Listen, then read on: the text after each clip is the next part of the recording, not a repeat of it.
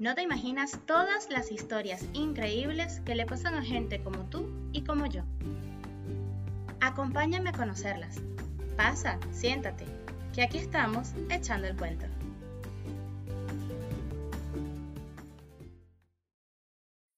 Esto es Echando el cuento, un podcast con historias de gente común. Les doy la bienvenida a este episodio en el que sigo echando cuentos con emigrantes para nadie es un secreto que la migración venezolana comenzó hace bastante tiempo, pero creció muchísimo durante los últimos cinco años. Al principio yo veía salir a mis amigos, conocidos, todos en ese momento con 23, 25 años, pero no a los más grandes, no a sus papás, mucho menos a sus abuelos. Desde ese tiempo eso cambió. Hoy me siento especialmente feliz por conversar con alguien que es parte de mi familia, pero que además ha sido un ejemplo de valentía para mí porque después de tener su vida armada, decidió dejarlo todo, acomodar sus papeles, llenar una maleta y dejar su hogar en busca de nuevas oportunidades. Hoy voy a conversar con Milagros de Santis sobre su experiencia como migrante después de los 40. Hola tía, bendición. Hola mami, ¿cómo estás? Dios te bendiga mi vida. Bien venezolano ese saludo para no perder la costumbre. Hay una historia en común que tienen todos los emigrantes o las personas con las que ya, he conversado, y es que hay un momento bisagra, hay un momento eh, específico en el que decidieron salir del país. ¿Cuál fue ese momento para usted? Mira, hola, saludo para todos los que escuchan la entrevista. Mira, mi amor, ese momento bisagra del que tú hablas, en el que tú dices, bueno, basta, ya no tolero más, ya no aguanto más, ya esto es insostenible, pese a que tú, entre comillas, ya tienes tu estabilidad, tienes tus cosas, tienes tu casa, tienes tu familia ya armada, como dices tú, tienes tus bienes, tienes tu trabajo, pero llega un momento que tú dices, me estoy yendo en picada, o sea, estoy descendiendo vertiginosamente y ya, ya no puedo más, es insostenible. Y cuando te tocan lo más valioso que tú tienes, que es la tranquilidad, o sea, esa tranquilidad que te da salir, estar en el porche de tu casa, estar en un sitio tranquila, esa tranquilidad y el bolsillo es lo que te hace tomar la decisión pese que ya tienes más de 40. Fue ese momento bisagra cuando yo dije, no, ya, ya no lo tolero más, no soporto más y este es el momento. Si no es ahora, no va a ser nunca. Por esa misma razón, por, por la razón de la edad. O sea, todavía tenemos un poco de tiempo, tenemos un poco de juventud y tenemos que aprovechar el momento. Y bueno, ese fue el momento que yo decidí y lo decidimos en familia. O sea, no fue una imposición y no fue que yo dije, me voy, si quieren se van conmigo. No. Claro, porque yo, o sea, al menos en, en, mi experiencia, cuando nosotros salimos, mi hermano y yo decidimos, cada quien por su lado, irnos del país y ninguno se lo comunicó al otro porque estábamos como en esa época en la que irse todavía era como que, ay, ¿será que me voy? ¿Será que no me voy? ¿Qué hago? Y, y nosotros nos fuimos y mi hermano no tenía todavía 30 años y yo tenía 24, 25. Para mí era impensable que mi mamá me dijera, se parara un día y dijera, saben que nos vamos todos. O sea, creo que nunca se me pasó por la cabeza que mis papás iban a hacer eso. Es bastante valiente, o sea, yo lo veo desde ese punto de vista, de una muchacha toma decisiones, usted sabe, pero ya cuando uno es mayor es muy valiente y también temeroso de alguna forma, ¿no? Lo primero que hicimos nosotros fue sacar a las muchachas de Venezuela, o sea, decidimos también como familia que las muchachas se fueran a Perú.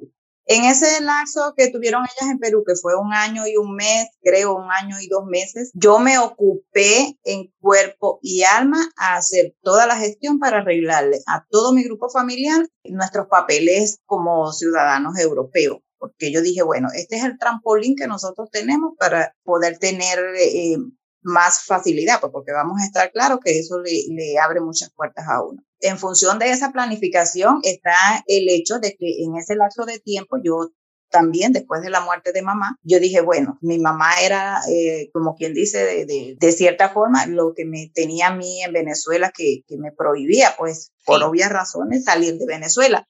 Entonces yo dije, nada, nos dio, salió la oportunidad y decidí que nos fuimos un grupo de hermanas a Estados Unidos. Ya sabemos que en Estados Unidos se puede hacer algo. Con toda la decisión me fui con ese proyecto en mente y nada. esta plata es para los papeles de mis hijos. Y así fue, o sea, fue un dinero que pude aprovechar para yo hacer toda mi gestión. Luego de haber llegado de Estados Unidos, me dediqué a eso. O sea, y los que me conocen saben el esfuerzo que hicimos, que hice, las diligencias, las 1500 carreras, todo lo que pagué. ¿Para qué? Para lograr ese objetivo. Una vez que tuve todos los papeles en mano, hijas se vienen a Venezuela porque nos vamos a España. Las niñas retornaron a Venezuela, sacaron su pasaporte italiano y en menos de un mes teníamos viaje planificado en puerta. Primero nos vinimos ellas y yo y mi esposo se vino un mes después.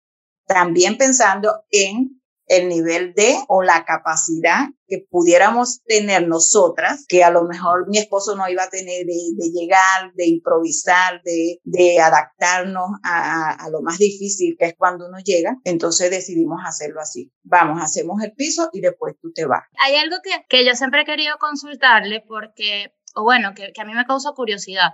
Porque yo veo mucho una brecha entre, entre la generación de ustedes y la generación de nosotros. Yo conozco muchos casos de personas que no quisieron salir para nada, aunque los hijos ya estaban afuera, por lo mismo, porque ya tienen su casa, sus años de trabajo, quizás están esperando una jubilación, tienen sus negocios. Entonces, ¿cree usted que por esto es que muchos no se atreven a irse? Mira, obviamente que sí, lo que pasa es que la situación del, del, apego es muy fuerte, o sea, los apegos emocionales y materiales son demasiado fuertes, cosa que yo todo el tiempo he trabajado en mi cosa de la que yo no sufro. Yo soy una persona muy desapegada a las cosas materiales, pese a que me gustan y, y me esfuerzo siempre por tener mis cosas y tratar de tenerlas bien y mi comodidad, pero no es eso lo que te tiene que detener. ¿Por qué? En mi caso, yo dejé mi casa, yo me deshice de, de, varias cosas materiales que teníamos para hacer dinero para venirnos, pero yo me vengo con mi grupo familiar. O sea, yo dejo la casa, pero yo me vine con mi hogar, que son mi vida. Y donde yo meta mi hogar es mi casa, o sea, la casa es el patrimonio. No puede ser, nunca lo, nunca lo he aceptado y siempre lo he dicho. No puede ser que cuatro paredes y un techo te limiten a ti la posibilidad de ver otro mundo, de conocer cosas nuevas, de vivir una, una gran experiencia, porque a pesar de todo lo que uno pasa, es una gran experiencia. Entonces, yo siempre he sido como un poquito desapegada de esas cosas. O sea, no tiene por qué morirte con el mismo carro toda la vida, porque ese carro yo lo compré con mi esfuerzo. No, todo lo que tú haces en la vida lo haces con esfuerzo. Y cada día te vas a esforzar por todo porque hasta para hacer una sopa te tienes que forzar, entonces no te vas a comer la sopa porque te costó esfuerzo, entonces no. No, o sea, nunca he tenido ese criterio de que no, que yo aquí, que yo aquí parí mis hijos, que yo aquí los crié, que yo me tengo que morir aquí. No, el mundo es demasiado maravilloso y hay que conocerlo y bueno, como te digo, yo dejé mi casa, pero yo me traje mi hogar y pese a, a, ciertos factores que pueden influir en el estado de ánimo de, de, uno, pues como migrante, como ser humano, uno deja su familia, sus apegos, sus pueblos, su ciudad donde uno se crió. Pero, o sea, la vida sigue, la vida es así, la vida es cambiante y son oportunidades. Yo lo veo como una oportunidad. Y como te digo, para mí en, particular no ha sido tan difícil porque yo migré con mi hogar, con lo que es mío, ¿ven? No sé para otras personas cómo lo piensan o, o cómo lo ven, pero yo de verdad, el que tenga la oportunidad, aparte que es una experiencia de vida maravillosa, pero yo lo que se estaba viviendo en el país o lo que se está viviendo en el país no es lo que quiero para mis hijos, ni para mis hijas, mucho menos. Y, y para mí tampoco no me lo merezco. O sea, yo como persona, como ser humano, como mujer, siento que no me merezco la vida que, está llevando uno en Venezuela.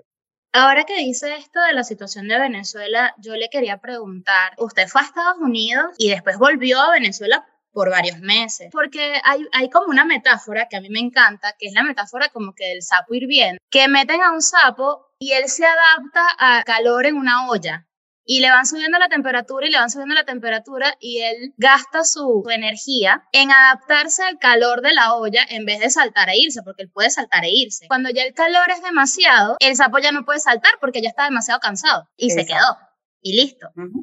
Entonces yo siento que hasta el momento en el que yo estuve en Venezuela me acostumbré muchísimo a cosas que yo hoy para mí son inadmisibles. ¿Usted cómo vio eso luego de estar afuera y volver? No, es que inmediatamente yo llegué de los Estados Unidos y le dije a mi esposo, recoge que nos vamos.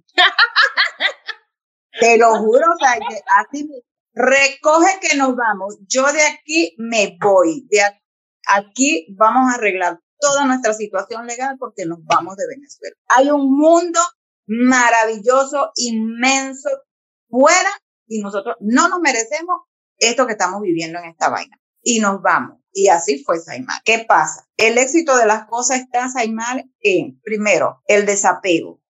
Aunque la gente cree que uno es light, relajada, poco se le importa, no, nos limita tanto como el miedo. Otro factor que hay que echar a un lado.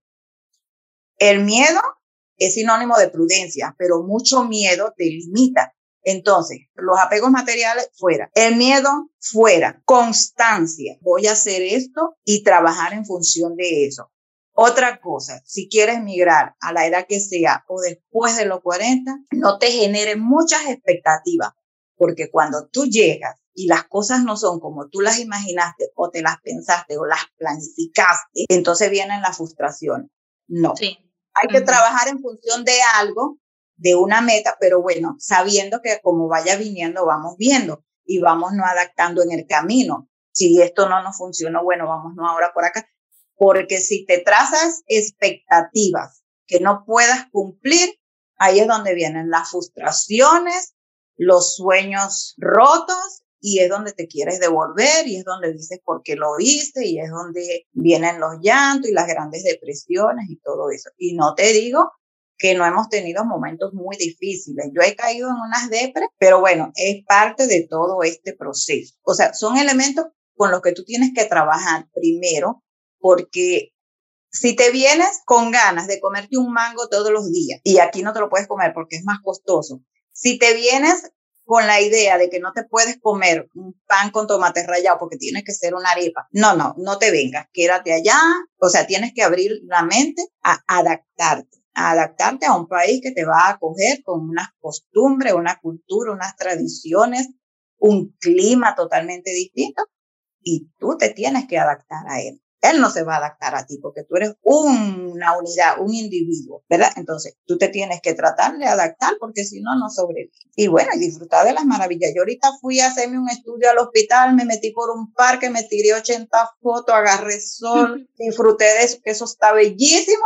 Y me vine para mi casa, monté un café, ya me lo tomé, llamé a mi esposo a ver cómo le ven el trabajo y ahora estoy contigo. Y así es la vida. Las situaciones son también depende un poquito del ojo con el que uno las vea. Ojo, hay cosas que son malas, pero también nosotros mismos a veces nos podemos hacer una nube gris enfrente y no ver nada de lo bueno tampoco, ¿no? Exacto, como te digo, o sea, tú misma te tienes que trazar tus metas, pero como te dije, sin crearte expectativas muy fuertes, ¿por qué? Porque si no las cumples, entonces vienen los llantos. Pero tú, a medida que va fluyendo, a medida que el día a día va transcurriendo, tú vas tratando de hacer de ti lo mejor, de tu vida lo mejor y de tu día a día lo mejor. Si puedes disfrutar de todo lo bonito que te ofrece ese país donde estás, porque siempre vas a querer aferrarte a lo, a lo malo, a lo que te frustra, a lo que, a lo que no te gusta, a lo que te causa estrés, o lo que te causa depre, o lo que te causa nostalgia. No, carajo, eso es como martirizarte. Hay que, nada, llama, despertar. No es fácil. Yo cuando me mudé de Cachipal para Maturín, yo tenía una casa muy bonita en Cachipal y dije, me voy.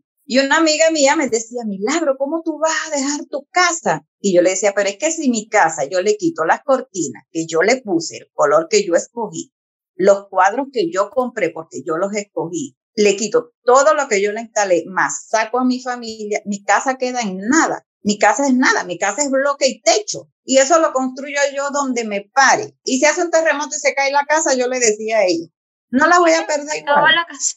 Claro. o sea, yo no me voy a condenar a un sitio porque yo, yo tengo una casa ahí, porque yo le decía, pero es que yo tengo mi otra casa y yo la voy a poner tan bonita como tengo esta igualita. Y así, ¿por qué? Porque no es la casa, eres tú eres tú, tu esencia, lo que tú eres, lo que, y lo que tú quieres formar dentro de tu casa. este, que el piso es pequeño, ajá, bueno, pero vamos a tenerlo bonito, paciencia y constancia, mucha constancia en las cosas. Aparte de eso, tú sabes que cada proceso migratorio tiene un proceso legal que cumplir.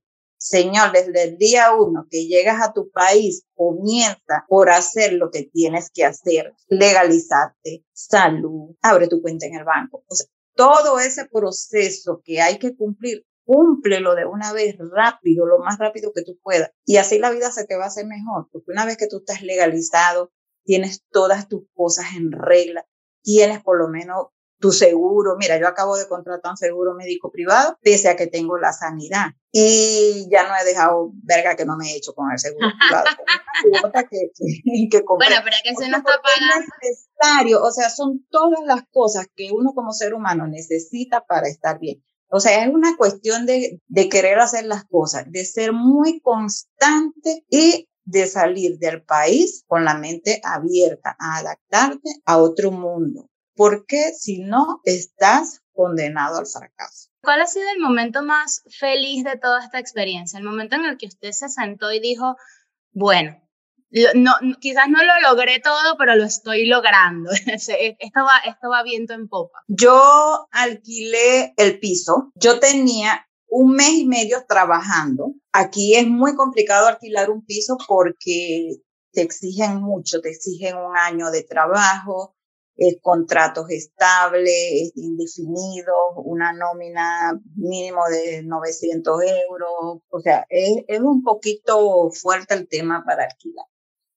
Yo con año, eh, con un mes y medio, una nómina y apenas con cuatro meses aquí en España, yo logré alquilar un piso. Busqué, busqué, busqué, busqué, fui a 1500 inmobiliarias porque gracias a Dios, el primo Mauricio, que tengo mucho que agradecerle, yo me comuniqué con él antes de salir de Venezuela y tuve mucho contacto con él y él me orientó mucho y me dijo que no me fuera con las cosas online, sino que fuese de puerta a puerta, pues que buscar en las inmobiliarias físicas por el tema de las estafas y todo eso. Así lo hice. A mí la chica de la inmobiliaria me dijo, ve, yo no sé por qué, pero yo te voy a ayudar. Ay.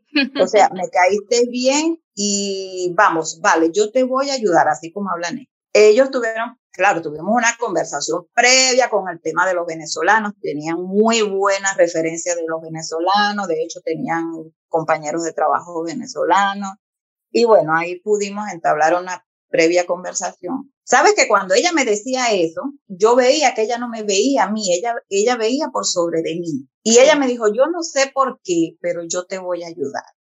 Y yo voy a hablar con la dueña del piso para que te lo alquile y le voy a decir que tú eres amiga mía. Ve. En ese momento yo me quedé atónita.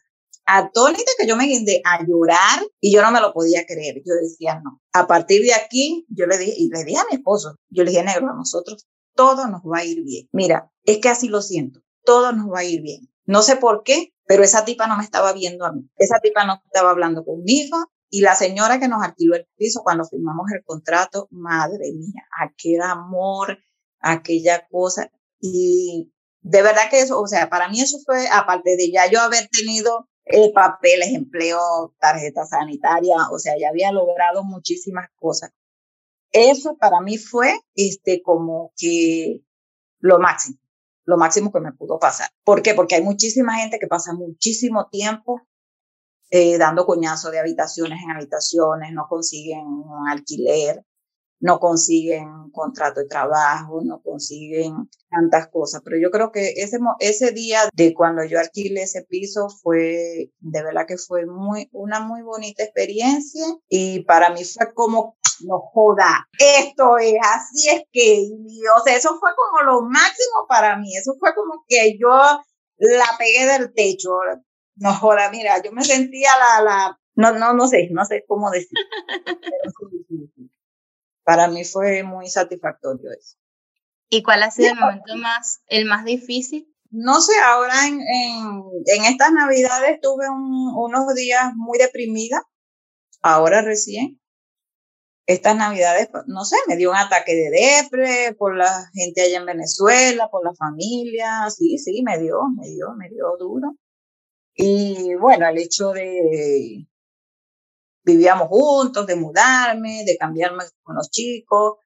Y, o sea, ahí tuve, no sé, unos días ahí y después yo dije, bueno, entonces, ¿qué es lo que ya vamos, acúdese, yo no voy a seguir en esta huevona. Así mismo dije.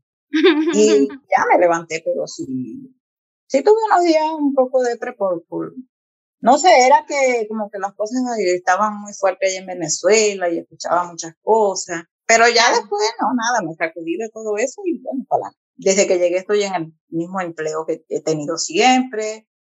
Mi esposo tiene empleo, mi hija tiene empleo y bueno, hemos podido sobrellevar las cosas. ¿Y cuáles son los próximos objetivos? Porque cuando uno forma su familia, generalmente tú ya te imaginas, le hablo desde mi experiencia, yo todavía no tengo 30 años, pero cuando uno forma su familia, tú dices, bueno, ya cuando mi hijo tenga 20, 23, 21 años, qué sé yo, sea mayor de edad, ya yo asumo que, bueno, que él va a hacer su vida, al menos en mi caso, y yo, bueno, no sé, seguiré con mi vida profesional, me jubilaré, me iré a viajar por el mundo, qué sé yo. Pero usted ahora empezó de nuevo en otro país con sus hijos ya adultos y, yo me imagino que ese, ese tema de me jubilo, me voy a viajar por el mundo, lo que sea, no es el objetivo ahora. Por ahora no, porque todavía estamos en esa fase productiva que tenemos todavía un poco de juventud, de fuerza, de salud y como que tenemos todavía mucho que dar, tenemos para trabajar, tenemos para producir, pese a que los chicos están grandes y generan también recursos y eso. ¿Ves? A medida que pasa el tiempo, que nosotros veamos estabilidad, ya veremos qué inventamos, en qué Claro, tengo un proyectico en mente por ahí que no lo quiero sacar a flote, pero no se me sale. Síganos en nuestras redes para saber más. Sí, no se me sale y lo voy trabajando, trabajando, pero o sea, no es una cosa que me está generando estrés porque lo quiero hacer ya, porque no, yo sé que es un proceso que va a tardar, pero por ahora no, ahorita lo que quiero es como salir, como que está haciendo sol, me voy para el parque, como que amor, sal temprano porque me quiero ya tomar un café en tal sitio pues, y así ando en esa ondita tranquila. Pues. Para dar otro paso de mayor envergadura hay que estar mejor preparado. Pero tú sabes, ahí con el, el diablito en la cabeza y siempre martillando. el único proyecto mío es que llegue el verano para irme a dar un playazo de de unos cuatro o cinco días. Ese es el proyecto mío este año. eso habla mucho también de la organización y, y, que uno puede tener las mejores ideas del mundo, pero a cada cosa hay que darle su tiempo. Claro, porque acuérdate que estamos en un país nuevo que tiene un sistema muy diferente al nuestro y nosotros venimos con nuestras malas costumbres. Hay que aprender mucho para no caer en las improvisaciones y no vaya a ser que en vez de tú ser exitoso en algo que te vayas a ir por un barranco por desconocimiento, por apresurarte, por no hacer las cosas bien, ¿ves? Entonces es mejor mm, darle tiempo al tiempo y yo siempre eh, bromeo en el trabajo y yo les digo, no se extrañen cuando yo los llame para que vayan a formar parte de mi plantilla y ellos me echan bro. Yo, mira, y yo, ay, no.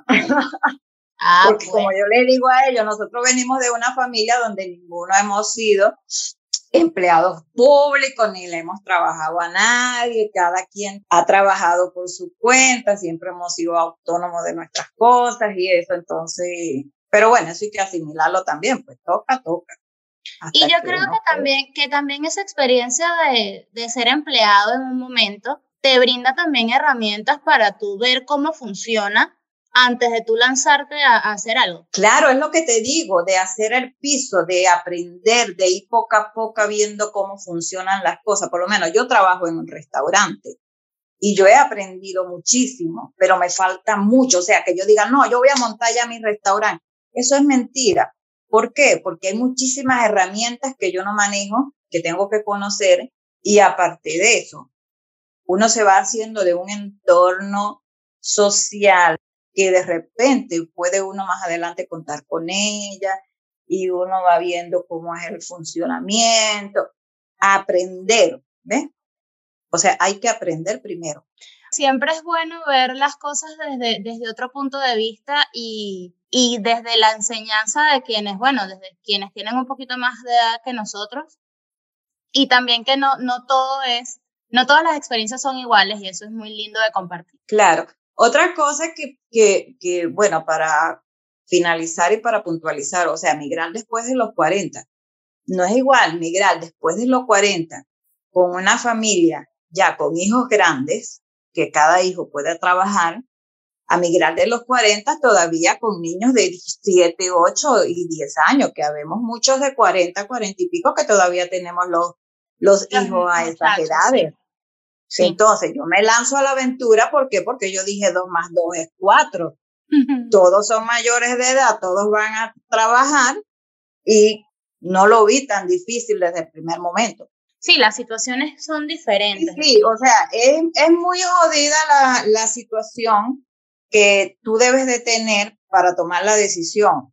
Exacto, no, pero es que imagínense, aparte de esos aspectos, por ejemplo, elegir el lugar a donde irse no es igual eh, con usted que tuvo la posibilidad de tener un pasaporte, eh, de tener una segunda ciudadanía que le ayudó a estar legal en España, que el que se va quizás a, a buscar, no sé, a solicitar un refugio, a ver cómo consigue un contrato para hacer papeles, es, mucho más complejo y sí, todo eso se valora. Para mí fue un placer haber conversado con usted esta tarde y le agradezco muchísimo que me haya dado estos minutos de su tiempo. Y espero que ustedes que nos están escuchando hayan tenido esta esta experiencia en cuenta, eh, que no es un asunto solamente de los jóvenes y que no hay edad también para atreverse a ir detrás de lo que uno quiere. Esto fue Echando el Cuento, gracias por escucharme y nos vemos en el próximo episodio. Bye bye.